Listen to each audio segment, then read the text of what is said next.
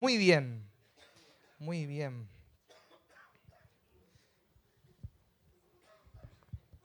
Pues hemos tenido un tiempo que ha molado un montón, ¿eh? como decimos aquí en mi tierra.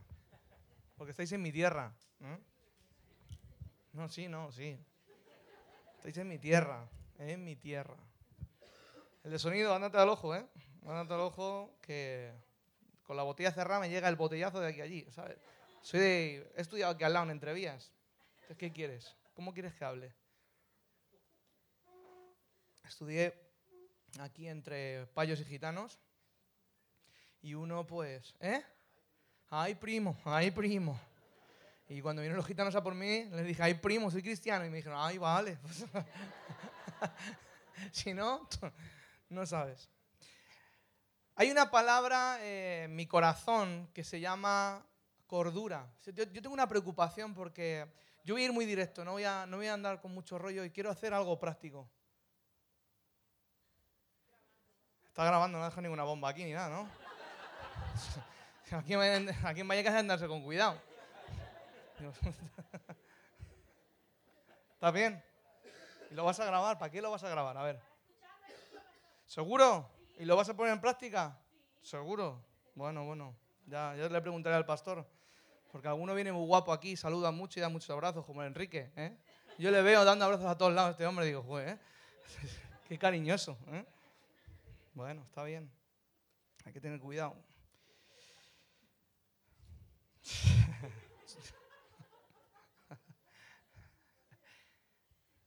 hay, tanto, hay tanta presencia de Dios en este lugar, si te asustarías. Si tú pudieras abrir eh, tus ojos espirituales, te darás cuenta que todo lo natural em, abre una puerta a lo espiritual. Y si nosotros, incluido yo, tenemos hambre porque Dios haga algo, eh, eso se muestra. se muestra perfectamente en las vidas. ¿Y sabes cómo? Con interés. Y no hay nada que a Dios le agrade más que una vida que tiene interés. Si tú tienes interés, por favor, apunta a estos principios. Son principios que yo practico. Es algo muy básico. ¿okay? Pero sí que estoy un poco captando la onda de lo que Dios quiere en esta mañana. La onda así como... ¿eh? Porque en el fondo no me interesa, de veras, eh, echar un sermón. Yo tengo una iglesia aquí a, 40 minutos he ido eh, ahí a saludar a los hermanos y me he ido corriendo. Yo soy yo soy un amante de la iglesia. Yo no, no, no soy un predicador que voy a un lado, a otro. No, no me dedico a esto. A mí me gustan las ovejas, me gusta la gente. Pero no soporto eh, la gente que viene a la iglesia. Y no estoy regañando porque no es mi iglesia. Pero en mi iglesia les digo a mi gente, oye, no vengáis aquí, que esto no es el Mercadona. A la iglesia se viene a disfrutar de Dios y a ofrecer algo. Entonces, si en esta mañana yo te puedo contar muchos chistes, me encantan los chistes, me encanta charlar, pero tengo una inquietud por enseñar estas cosas y, permitirme ¿no? ser un poquito más directo e incisivo, más de lo que soy. ¿sí? Pues ahora la Biblia en el Salmo 119, que no tiene nada que ver con la predicación, pero vamos a ver qué pasa.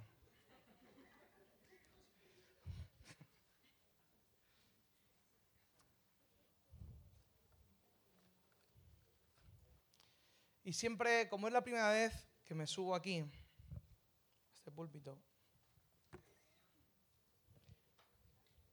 me gustaría eh, sentar esta base, porque todo lo que voy a hablar en esta mañana, eh, no soy muy protocolario, normalmente los predicadores dirían gracias y gracias y gracias, ni gracias ni nada, vamos al lío. ¿eh? Y ellos saben que estoy súper agradecido. Por favor, apunta, por favor, apunta. Y dice el Salmo 119, el versículo, vamos a empezar desde el 64. Vamos allá, ¿eh? Esto es lo que está ardiendo en mi corazón explicarte esto. Y es de tu misericordia, oh Jehová, en el Salmo 119, versículo 64. El versículo donde vamos a ir es al 66, pero vamos a coger un poquito de, base. Eh, de tu misericordia, oh Jehová, está llena la tierra. Aquí va.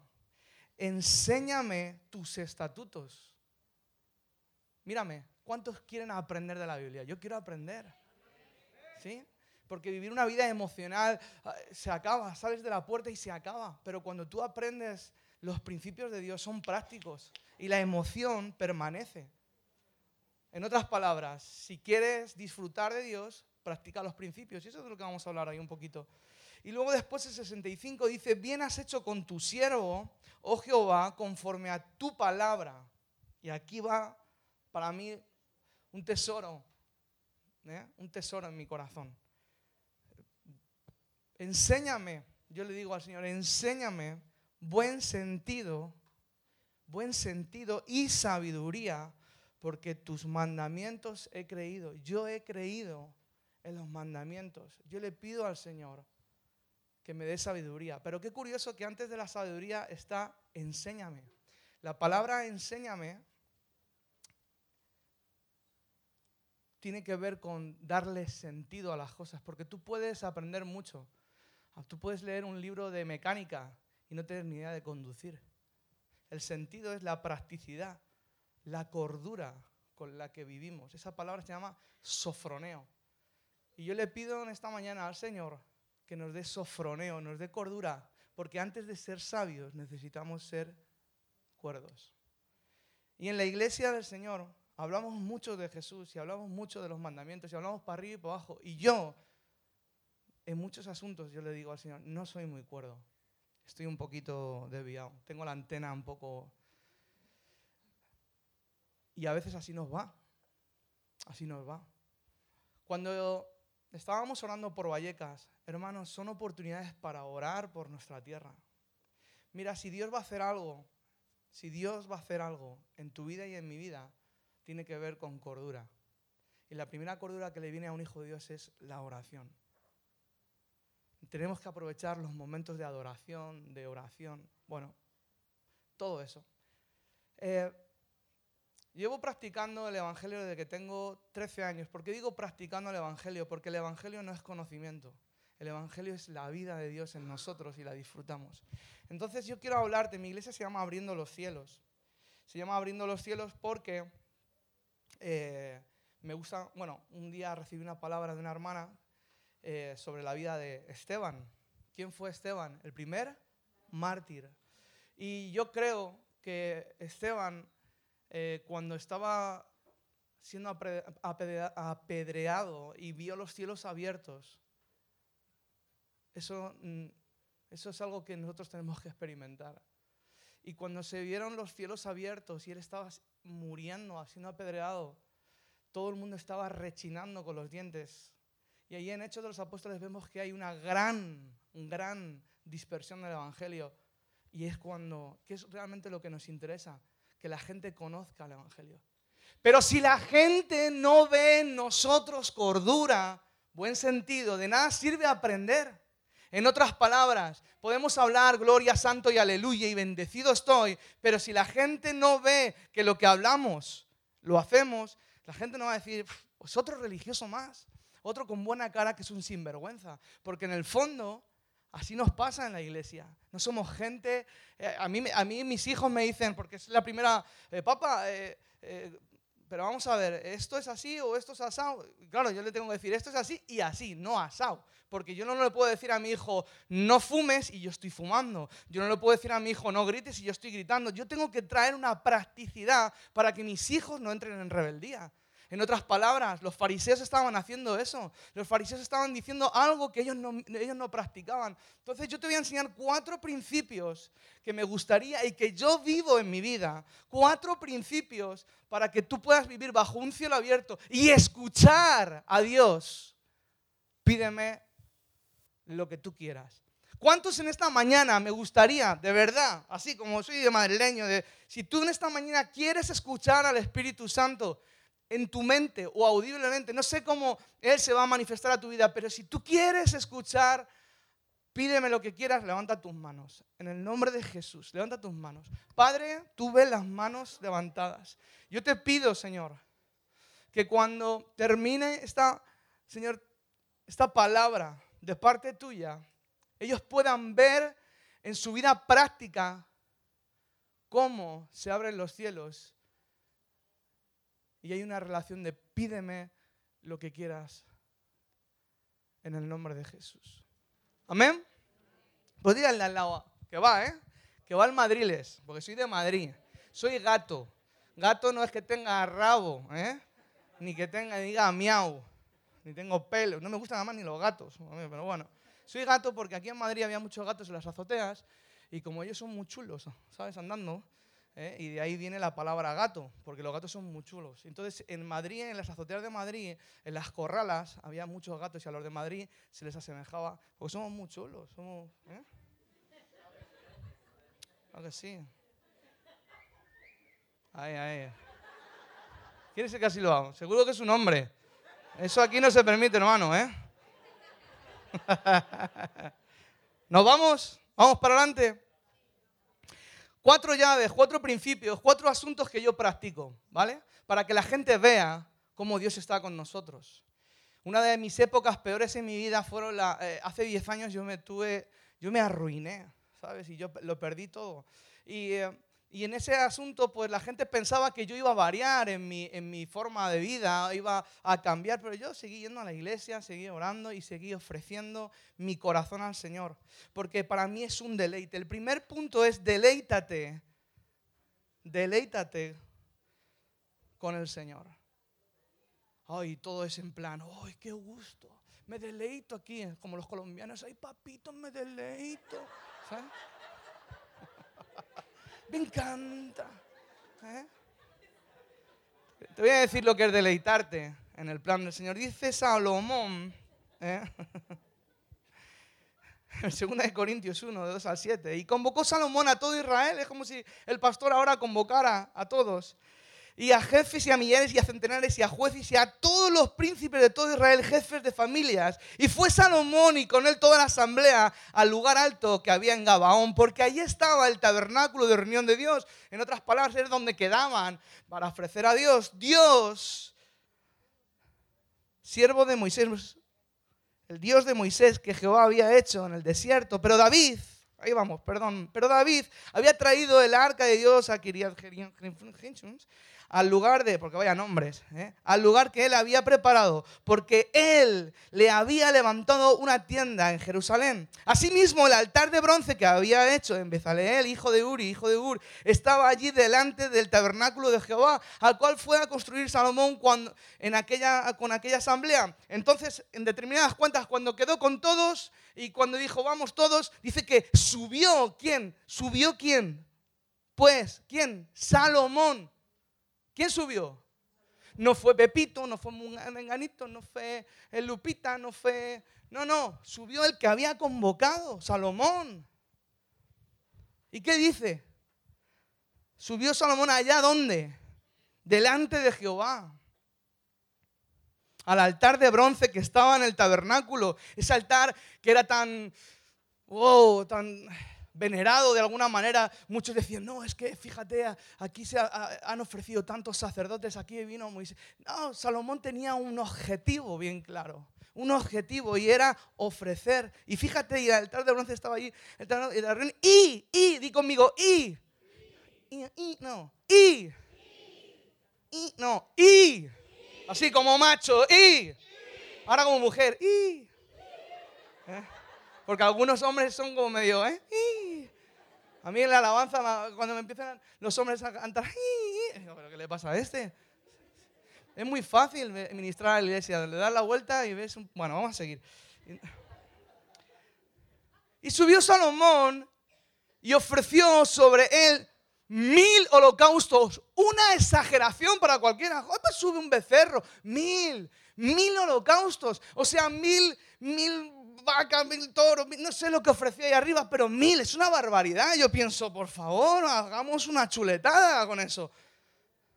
Porque para muchos es una barbaridad, pero para Salomón no era una barbaridad. ¿Por qué? Dice, y aquella noche, dice la Biblia, y aquella noche pasó algo. Claro, no lo tienes aquí, pero si lo leerías en tu Biblia, aquí en Segunda de Crónicas 2, del 2 al 7, te darías cuenta que Salomón ofreció mil holocaustos porque estaba deseoso de escuchar al Señor. ¿Y sabes qué le dijo al Señor? Porque el Señor no, pensó, se está pasando de, darme holocausto, de, de ofrecerme, se está pasando. No.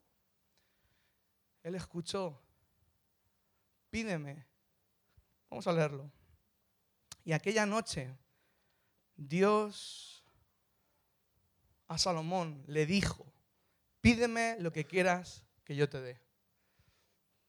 En otras palabras, cuando tu vida y mi vida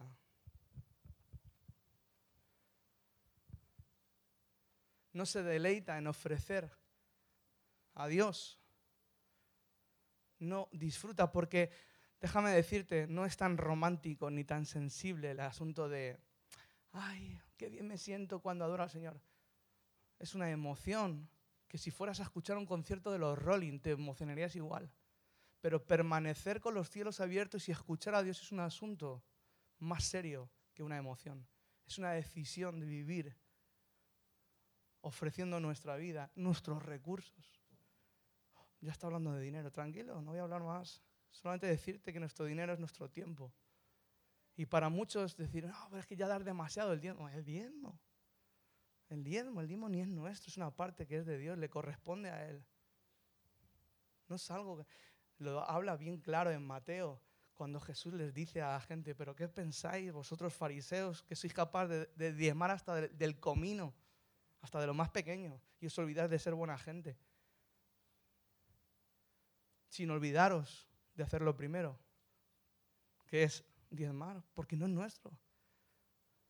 Cuando una vida vive siendo un tacaño, mira, yo siempre pensé que cuando tuviera dinero iba a ofrecer más. Es una mentira. He tenido mucho dinero. Y Dios me lo quitó todo. Y he vuelto a tener dinero porque la vida es cíclica. Dios te mete en procesos. Tienes un buen trabajo, te lo quita. ¿A cuánto nos ha pasado eso? A todos nos ha pasado. ¿eh? A todos nos ha pasado. Pero Dios, eh, que es nuestro Padre, nos enseña a que la vida no es simplemente para nosotros, la vida es para disfrutar lo que Jesús hizo en la cruz. Y yo no quiero vivir simplemente con una emoción, yo quiero vivir siendo generoso con la gente. y, ser generoso no es un asunto de cuando tienes o cuando no tienes, es un asunto del corazón. Cuando tienes 5 euros, compartes 5 euros y cuando tienes 5 mil los compartes igual porque no tiene nada que ver el tener o no tener. Por eso a Dios le agradó el corazón de Salomón. Era una persona que tenía y, no, y le daba igual dar mil, uno que le daba igual, él lo que quería es escuchar a Dios. Y si la Biblia nos enseña a vivir ofreciendo, a disfrutar de la obra, no es un asunto ¿Sabes? Es un disfrute ver la iglesia que tenéis tan bonita. Es un disfrute ver todo como está, las lucecitas, todos tan guapos, las sillas. Estás en un lugar que es una bendición, hermanos. Es una pasada la iglesia que tenéis. Y el que se siente aquí y no esté disfrutando y simplemente esté absorbiendo, es una pena porque jamás vas a escuchar al Señor. Pídeme, pídeme. Y yo quiero que la iglesia, tú y yo, yo quiero escuchar al Señor que me dice, pídeme lo que tú quieras. Amén, hermana. Muy bien. Sí, porque la iglesia a veces nos conformamos con el diezmo, pero es que el diezmo, perdonar, ¿eh? y, de veras, es un asunto de, aquí no estamos hablando del diezmo, estaba, estaba ofreciendo mil holocaustos, estaba porque cuando llegamos al Señor, ¿sabes? Yo no soy un improvisado y, hablo de lo que practico. Mi mujer y yo hemos llegado a un acuerdo, que el diezmo lo apartamos a recibir y nosotros después guardamos otro 10% para las ofrendas en la iglesia. Y yo creo que es algo muy sencillo. Aquellos que ponen pegas con el diezmo, con el dinero, es, no han entendido que Jesús fue lo mejor del Padre. El Padre ofreció a Jesús, que era lo mejor que tenía. Él fue una ofrenda para nosotros de amor. Ese es el primer principio. Una de las cosas que yo he practicado y sigo practicando es ofrecer mi vida, mi tiempo y mis recursos. Te puedo contar un montón de cosas. He visto tantos milagros cuando yo no tenía nada, una vez un hermano me viene y me dice, oye, yo, ¿sabes que tengo algo para ti? Yo pensaba, si yo lo que quiero es un dinero, no tenía ni para el diésel, yo tengo cuatro plantas en mi casa, vivo en una casa de alquiler y en esas cuatro plantas eh, yo siempre tengo gente y gente y, y, en esa época, como yo había caído en mi economía, yo lo único que decía, Señor, dame, pero dame dinero porque tengo que mantener a mis hijos, tengo que comprar, tengo cuatro hijos, cuatro hijos, cuatro hijos, son cuatro leones. Oren por mí, hermano. Yo sí que necesito oración. ¿Eh? Cuatro. O sea, esos comen como si me odiaran, ¿sabes? Y le digo, deja de comer ya. Eh, claro, ustedes se ríen porque... Pero yo he visto, yo he visto milagros. El tipo, que tengo una palabra de ti, que yo no necesito una palabra, necesito dinero. Yo le decía al Señor. Sí, sí, sí. no, pero te la tengo que dar hoy la palabra. Digo, digo, vamos a ver, vamos a ver. Las 11 de la noche, chico. Es que si no lo hago hoy, es que tengo que darte la palabra. Digo, bueno, vale. Entonces viene el tipo, vino, además venía, era, ni, le conocía. O sea, era bien raro, así. Un, era un español encima, ¿sabes? Porque somos más tacaños los españoles, ¿eh? Pero bueno, eso es otro asunto. Y me meto con los españoles porque soy español y se acabó. Los latinos ahora os dejo para un lado. Espera. Que también tengo para vosotras y para vosotros, pero vamos, a empezar. Porque yo tengo medio corazón latino, no partido como Alejandro Sanz. Vamos a dejarlo. Entonces el tipo vino y me dijo, tengo una palabra. Entonces cuando me dio el sobrecito, digo, bueno, pues dámelo, porque era tan pesado y tan insistente, ¿sabes? Entonces fui, vino hasta la iglesia, digo, ponte a casa. No, no, a casa no, a la iglesia. Y así de paso me la enseña. Digo, encima con exigencias, macho. pero bueno, el caso es que vino, me dio un sobrecito y en el sobrecito había dinero. 800 euros me dio. Aleluya, hermano. Digo, no me lo puedo creer.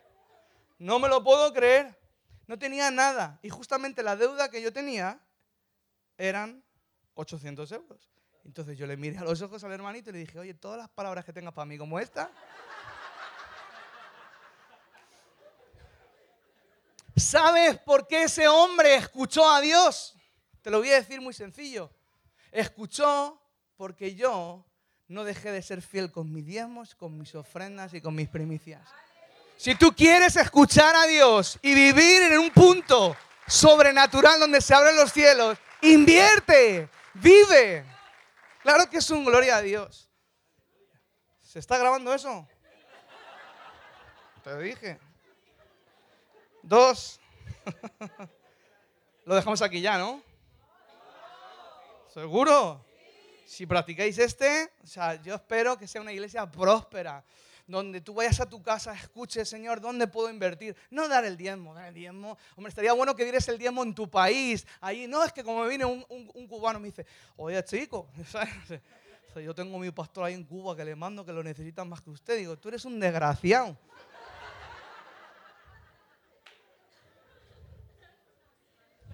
Tu pastor en Cuba será muy buena gente pero el que te aguanta soy yo.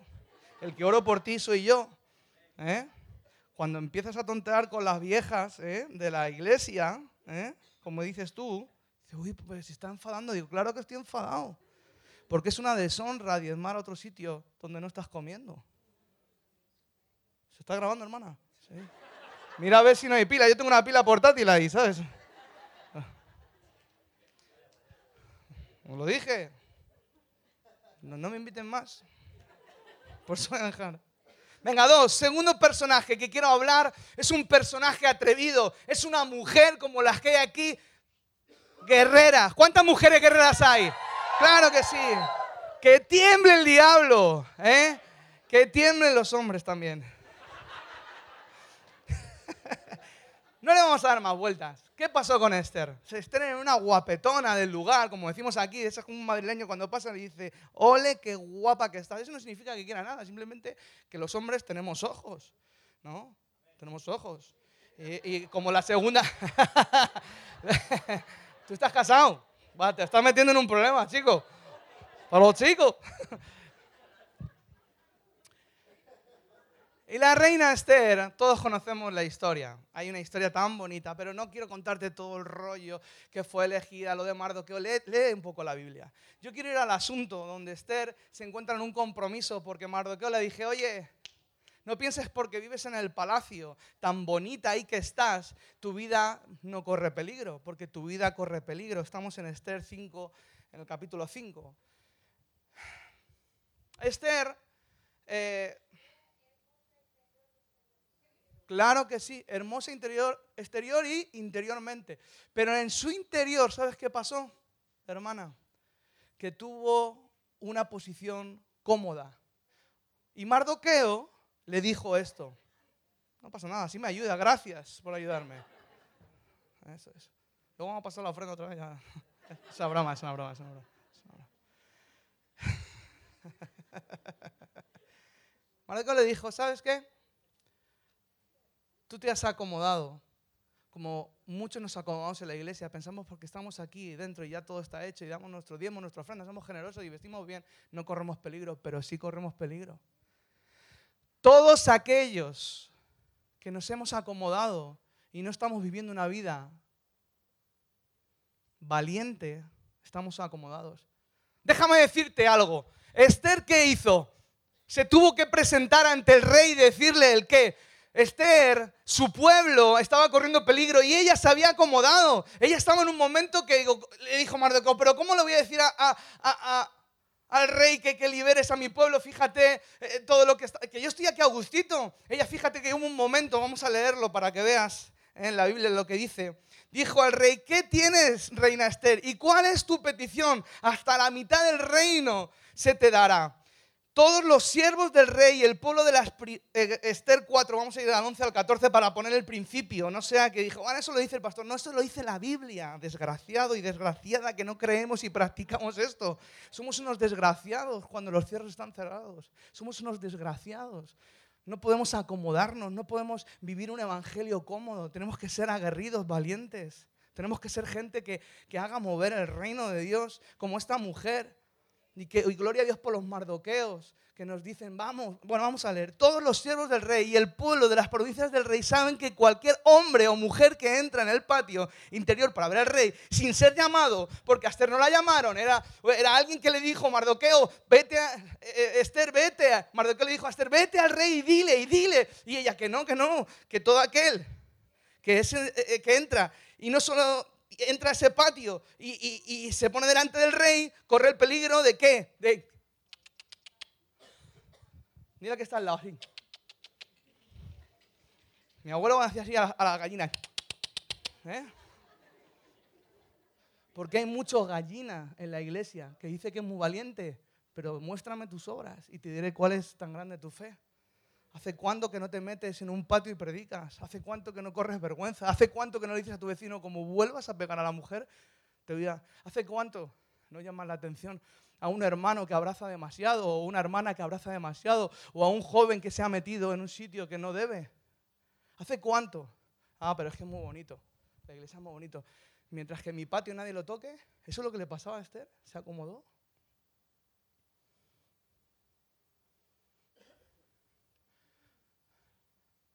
¿Quién te dijo que la vida cristiana era fácil? No es nada fácil. ¿Quién te dijo que la vida cristiana era fácil? Te va a costar todo. Jesús dijo, el que quiera seguirme, todo. No dijo, no, todo te va a costar. Pero vas a seguir viviendo con un cielo abierto si obedeces esto.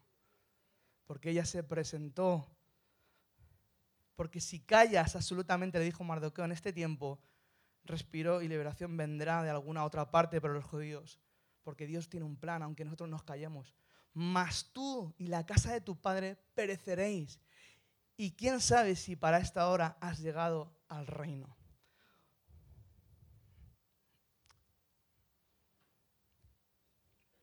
Esther 4:16. Ve y reúne a todos los judíos que se hallan en Susa y ayunad por mí. ¿Hace cuánto Dios no te pide algo atrevido que tienes que coger a cuatro hermanos y decirle, ¿sabes qué? Ponte a orar y ayunar. Porque hoy día, ¿sabes? Cogemos el teléfono para cualquier chisme. Fíjate el pastor. Viene con su chaqueta, no viene con chaqueta ni corbata. ¿Vendrá de caza? Cualquier tontería. Oye, fíjate, ha puesto las ruedas nuevas del coche. Pero sí, uy, pero yo creo que su hijo, mira Fran, yo creo que tiene un tic cuando toca la batería, sí, padrá. ¿Estará enfermo? No, esas son las tonterías que nos preocupan. Pero no nos preocupa la gente que se está drogando aquí al lado. No nos preocupa la gente que está perdiendo su vida. No nos, preocupa, nos preocupan cada tontería. ¿Está grabando, hermana? No me lo creo.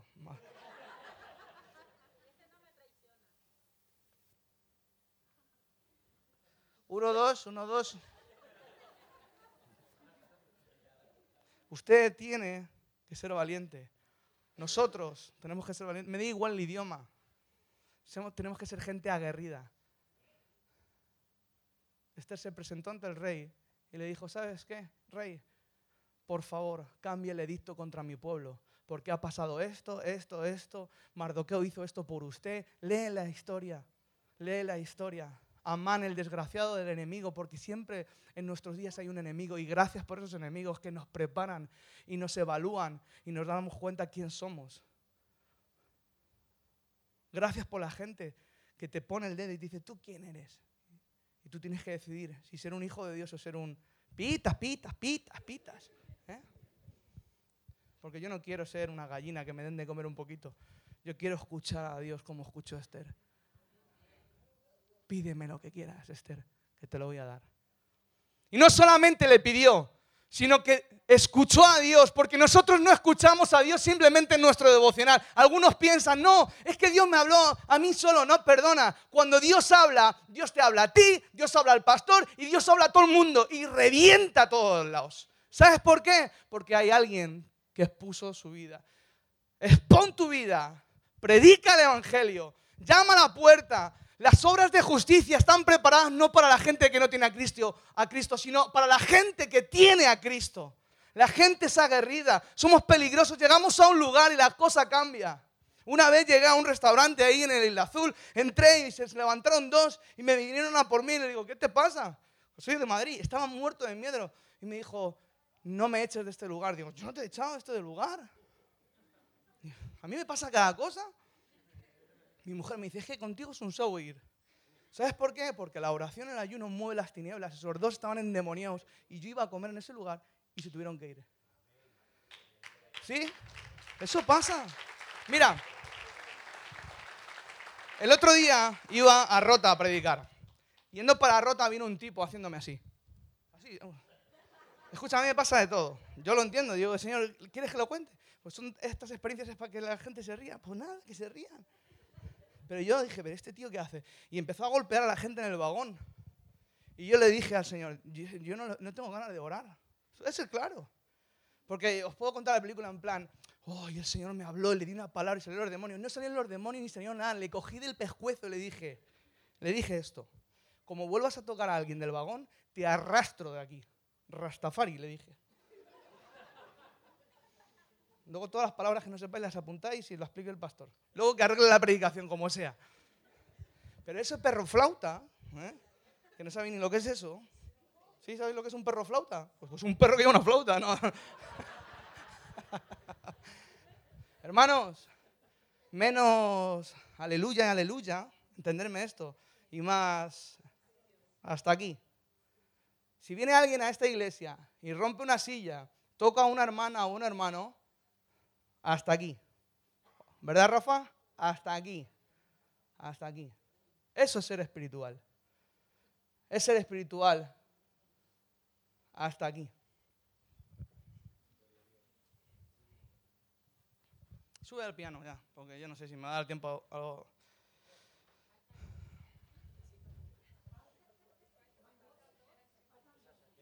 Tengo un cisco con el púlpito este. ¿Púlpito?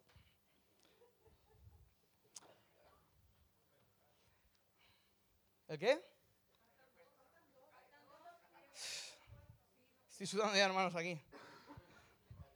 No me quito la chaqueta porque se me nota toda la tripa y tengo que, taparme aquí. Y me ha dicho mi mujer, no te quites la chaqueta, que tienes una pinta que parece un chorizo. Digo, vale, vale, pues...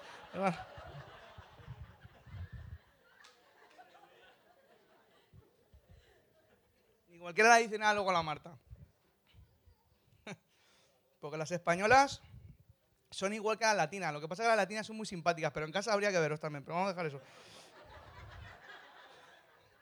Ay, padre. Cúrame. Otra historia. Eliseo y Elías. Elías tenía un carácter. Sí, gracias.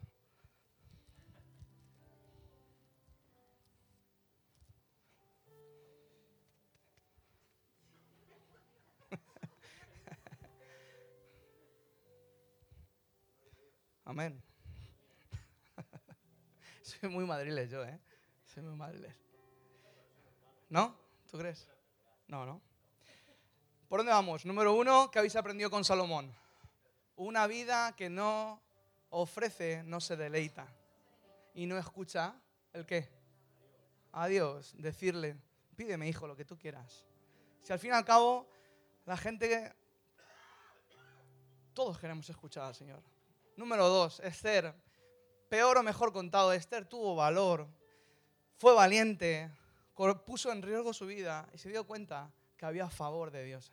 Había favor. Date cuenta un poquito que hay un favor. Que el Evangelio no es para los cobardes, el Evangelio es para los valientes. Y la iglesia no puede permanecer callada cuando pasa algo que es una injusticia. Somos llamados a hacer obras de justicia. Tres, necesitamos un maestro. Necesitamos ser gente perseverante. La perseverancia y la constancia, al final, escucharás al Señor. Pídeme, pídeme. Y vamos a, Segunda de Reyes, rápido, muy rápido, muy rápido, muy rápido. Tan rápido que yo ya lo tengo. Y tú no hace falta que lo busques. Mira, Segunda de, de Reyes en el capítulo 2, en el versículo número 2, la primera vez que le dice Elías a Eliseo, eh, porque aconteció, dice en el, versículo número 1, que cuando quiso Jehová alzar a Elías, a Elías ya se lo quería llevar al Señor, un torbellino al cielo, Elías venía con Eliseo de Gilgal. Y dijo Elías a Eliseo, quédate aquí porque Jehová me ha, eh, eh, porque Jehová me ha enviado a Betel. Y Eliseo dijo, vive Jehová y vive tu alma, que no te dejaré. Vamos a decirlo, una, dos y tres. Vive Jehová y vive tu alma, que no te dejaré. Otra vez, vive Jehová y vive tu alma, que no te dejaré. Eliseo eso se lo dijo varias veces, se lo dijo también aquí, porque no quería irse de él. Sabía que Dios se iba a ir y sabía que, tenía que permanecer al lado de, de, de, quién, de, de Elías. Y, y, Eliseo no quería dejarle. ¿Por qué? Porque era un hombre de Dios y porque, y porque Dios le llamó. Y ya está. A veces no, ¿y, por qué él sí? ¿Por qué no? Pues si tú quieres algo del pastor o, y, tú quieres, pues, pues, ponte al lado y te gustarán cosas y otras no, pero Dios a él sí le gustó, a Dios sí le gustó y tú te aguantas y yo me aguanto y todos nos aguantamos. Si tú quieres la unción y quieres la sabiduría, te tienes que estar al lado. Necesitas ser, necesitamos un maestro, necesitamos ser perseverantes. No solamente entrar en los primeros pasos de la iglesia, sino entrar en el grupo de liderazgo. Y luego que tú hagas la escuela de liderazgo no te dice que ya vayas a ser líder. Eso es, otra, eso es otro asunto. Nos preparamos y cuando Dios quiera, que nos use. Porque algunos acaban en mi escuela, ya, ya soy, venga, ¿dónde voy? ¿Dónde vas? A limpiar, desgraciado. A limpiar. Claro. A mí no me aplauden en mi iglesia, pero bueno, está genial. Esta iglesia está sana del todo. me viene el cubano. Pero, chicos, yo porque tengo que limpiar, yo tengo mi título. Y tú a limpiar. Bueno, vamos. Y si no, vete con tu... Bueno.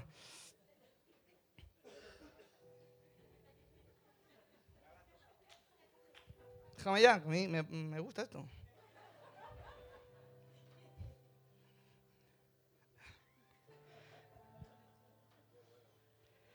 Gloria a Dios, hermano. 11 minutos. 11 minutos.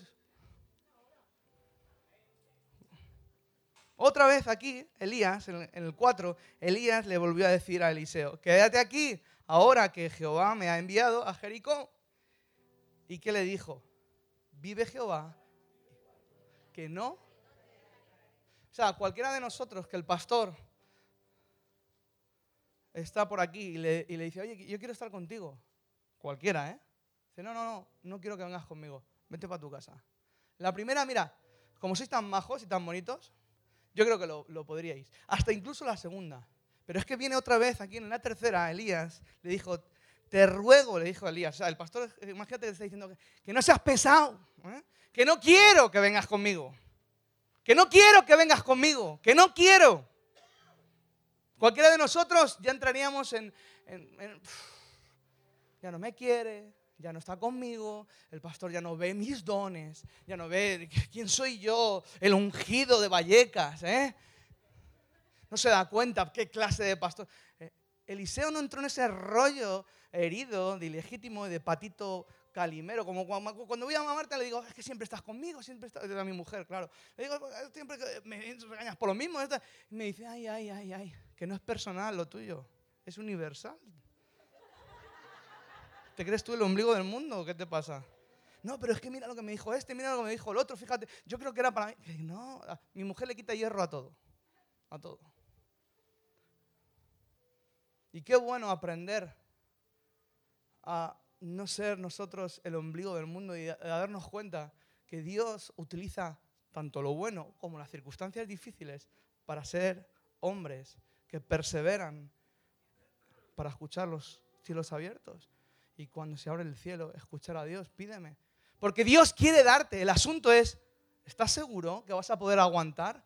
Porque las cosas más difíciles que un hombre puede soportar no es en el momento donde todos te critican. Eso lo soportamos.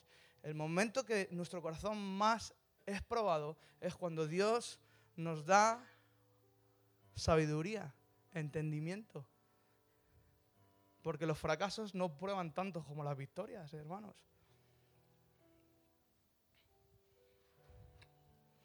¿Qué vas a hacer con un don de sanidad? ¿Un don de sabiduría? ¿Un don de maestro? ¿Qué vas a hacer?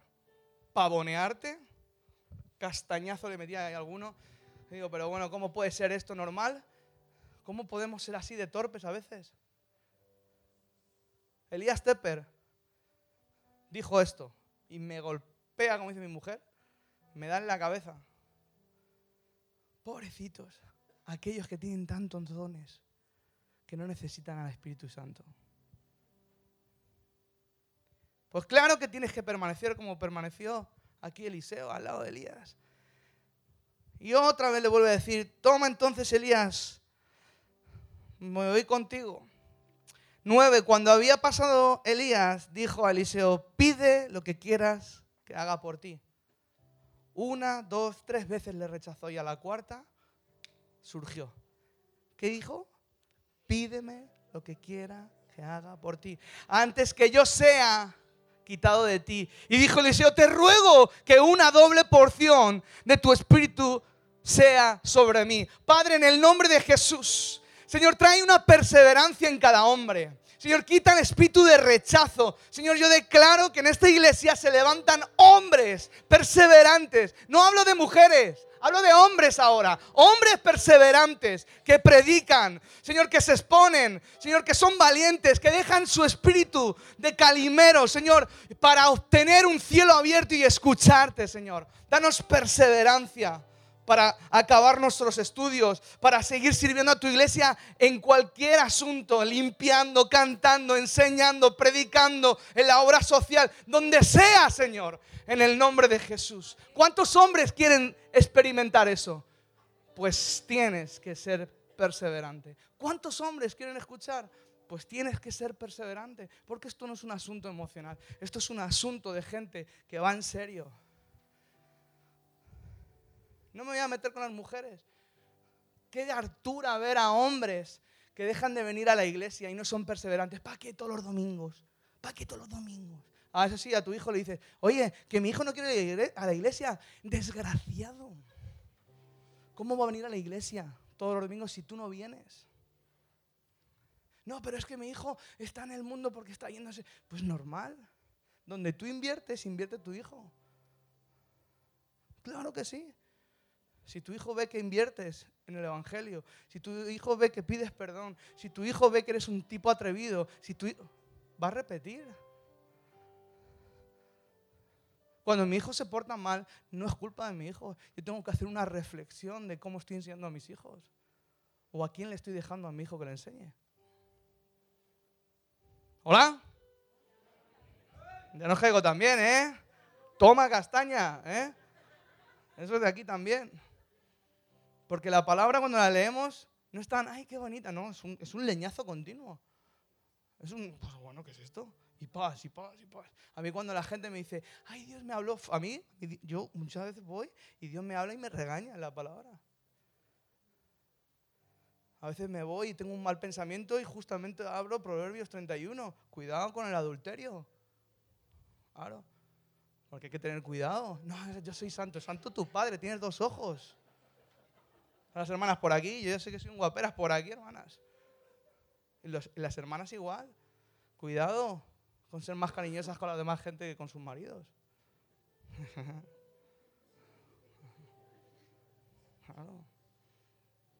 Es que mi hombre no me quiere.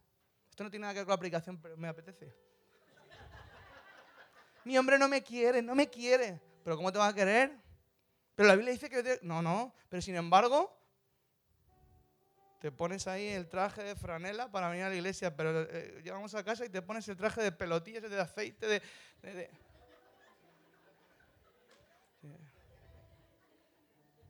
Tenemos que saber invertir en Dios, en nuestra familia, en nuestra iglesia, sin perder el rumbo de las almas. Hermanas, no podemos exigir algo que no estáis dando. Ni hombres, no podemos decir, trátame bien cuando no estamos tratando bien. Es un asunto entre dos. El reino de los cielos se abre en las casas, en lo particular. Y nuestros hijos tienen que experimentar y ver cómo invertimos y ver que somos valientes, que no somos unos cagones y ver que realmente tenemos un espíritu de clamor. Porque también el clamor abre los cielos y es el último punto y lo dejo y ya me voy. Ah, amén, ya me voy, ya me voy. Ya me voy. Son sinceros aquí en tu iglesia, ¿eh? Gloria a Dios que se vaya, ese es español, ¿eh? Es una broma, ¿eh? Es una broma. Es Rafa, tú eres Rafa, ¿no? Que has dicho, ¿no? Es un tipazo, tío. Ay, Señor. Bueno, pues el pasaje de Lucas 18, 35 al 38 dice, y aconteció que acercándose Jesús a Jericó, un ciego que estaba sentado junto al mendigo, no al mendigo latinos, al mendigo, y al oír a la multitud que pasaba, preguntó qué era aquello y le dijeron que pasaba Jesús Nazareno. Entonces dio voces diciendo, Jesús, hijo de David, ten misericordia de mí. ¿Quién es? ¿El ciego qué? Un ciego que escuchó a Jesús. Y muchas veces perdemos la oportunidad. Por ejemplo, me viene aquí, vamos a orar por Vallecas. ¿Sabes qué? Una oración. Señor, te pido. O para adentro, cuando estamos en la reunión de oración en mi iglesia, yo les digo, pero oren con ganas, oren con mm, Oren, pero oren, ¿no? Porque cuando te quitan algo, a que pegas cuatro voces, ¿eh? A que si tu niño se va a caer o le va a pillar un coche, se va a la, a vía del tren, no dices, ay, señorcito, te pido. Le dices, chico, me... ¿No? Eso da igual latino o no latino, ¿eh? O... Vamos a dejarlo. Cuando una persona ora con clamor, está expresando en lo profundo de su corazón cuál es su interés. Y el interés que tenía este hombre era clamar para que Jesús hiciera algo. Y Jesús se le acercó y ¿qué le dijo? Pídeme lo que quieras que haga. Igual. Cuando una iglesia aprende a clamar y a orar, es, es una iglesia que escucha y le dice, pídeme, pídeme, ¿qué quieres? Que baje, pídeme. Cuando una iglesia ora, Vallecas es afectado. Cuando una iglesia ora, las mafias tienen que largarse. Cuando una iglesia ora, los políticos no andan igual. Cuando una iglesia ora, la gente que viene a la iglesia no a hacer lo que le da la gana. El clamor hace un punto y aparte. Cuatro puntos que hemos hablado. Uno, aprende a deleitarte y a consagrar lo que Dios te da. Dos, aprende a exponer tu vida a favor del reino de Dios. Tres, aprende a mantenerte constantemente y perseverantemente aprendiendo bajo la autoridad de un hombre de Dios. Y cuatro, aprende, aprendamos a clamar al Señor. Yo le pido al Señor que estos cuatro puntos sencillos, mira, nosotros yo recuerdo cuando mi hijo Lucas, esto no lo comparto en muchos lados, ¿eh? el médico nos dijo que venía con síndrome de Down. Yo le dije a, Marta me dijo a mí, yo no le dije a Marta, me dijo, vamos a orar. Y yo dije, porque ahí, ahí la verdad es que las mujeres, chapó, ¿eh? gracias por ser gente de oración. Nosotros somos un poco más brutos. ¿eh? Y nos pusimos a orar y a reprender todo espíritu de enfermedad. y Lucas salió sano. ¿eh? Mi mujer es una mujer de oración. Yo aprendo de mi mujer. Yo estoy orgulloso de mi mujer. Solo cuando menos cuando me regaña, pero... Mi mujer se puso tan pesada, tan pesada con el Señor. Me tienes que sanar la vista. ¿eh? Mi, mi mujer no veía tres en un burro.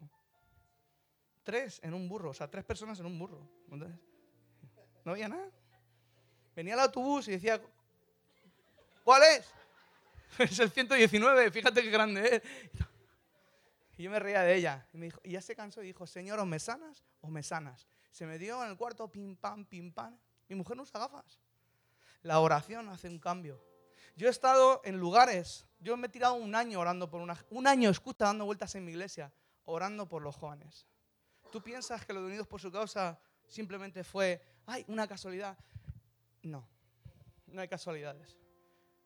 Hay gente que ora y que se prepara para ver lo que tiene que ver. Años y años de oración por un país.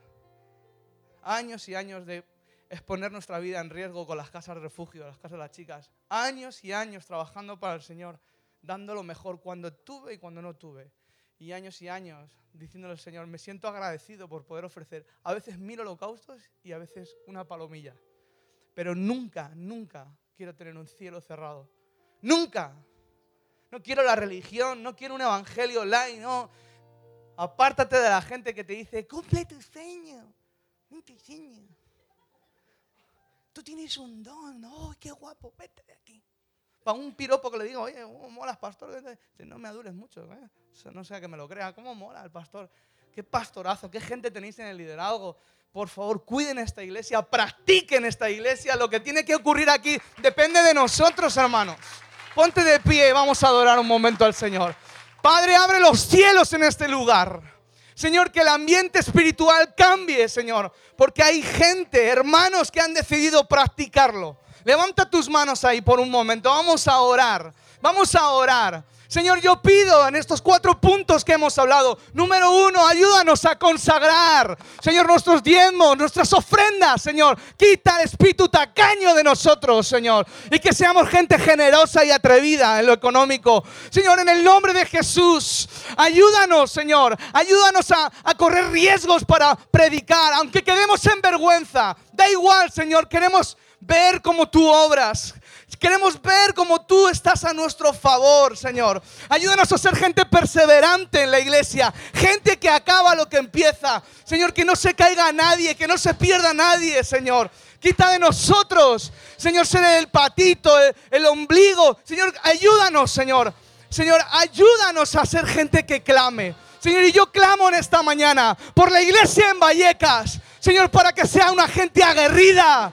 Señor, fueron gente Señor, que salieron a las calles. Los de Vallecas se enfrentaron, Señor, cuando, Señor, queríamos, íbamos a vivir una dictadura. Señor, yo te pido que el espíritu de valor que hay en esta ciudad, Señor, tu valor, lo que pasó, Señor, que esta iglesia sea de los que hacen un antes y un después. Padre, a los que están con las manos levantadas, yo declaro, Señor, que jamás tendrán Señor, un cielo cerrado, que siempre habrá un cielo abierto donde se escuchará el Espíritu Santo. Ven hija, ven hijo, ven hija y pídeme, pídeme, pídeme lo que tú quieras que haga.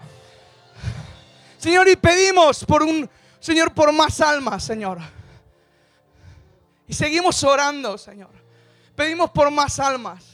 ¿Cuántas mujeres, cuántos hombres, cuántos chavales, cuántos ancianos están en las casas solos? Te pedimos que nos des una cita divina, Señor. Señor, que esta iglesia, cuando salga de este lugar, sea una iglesia mucho más práctica, mucho más aguerrida, mucho más ofrecida y que disfrute, Señor, de tu favor. En el nombre de Jesús.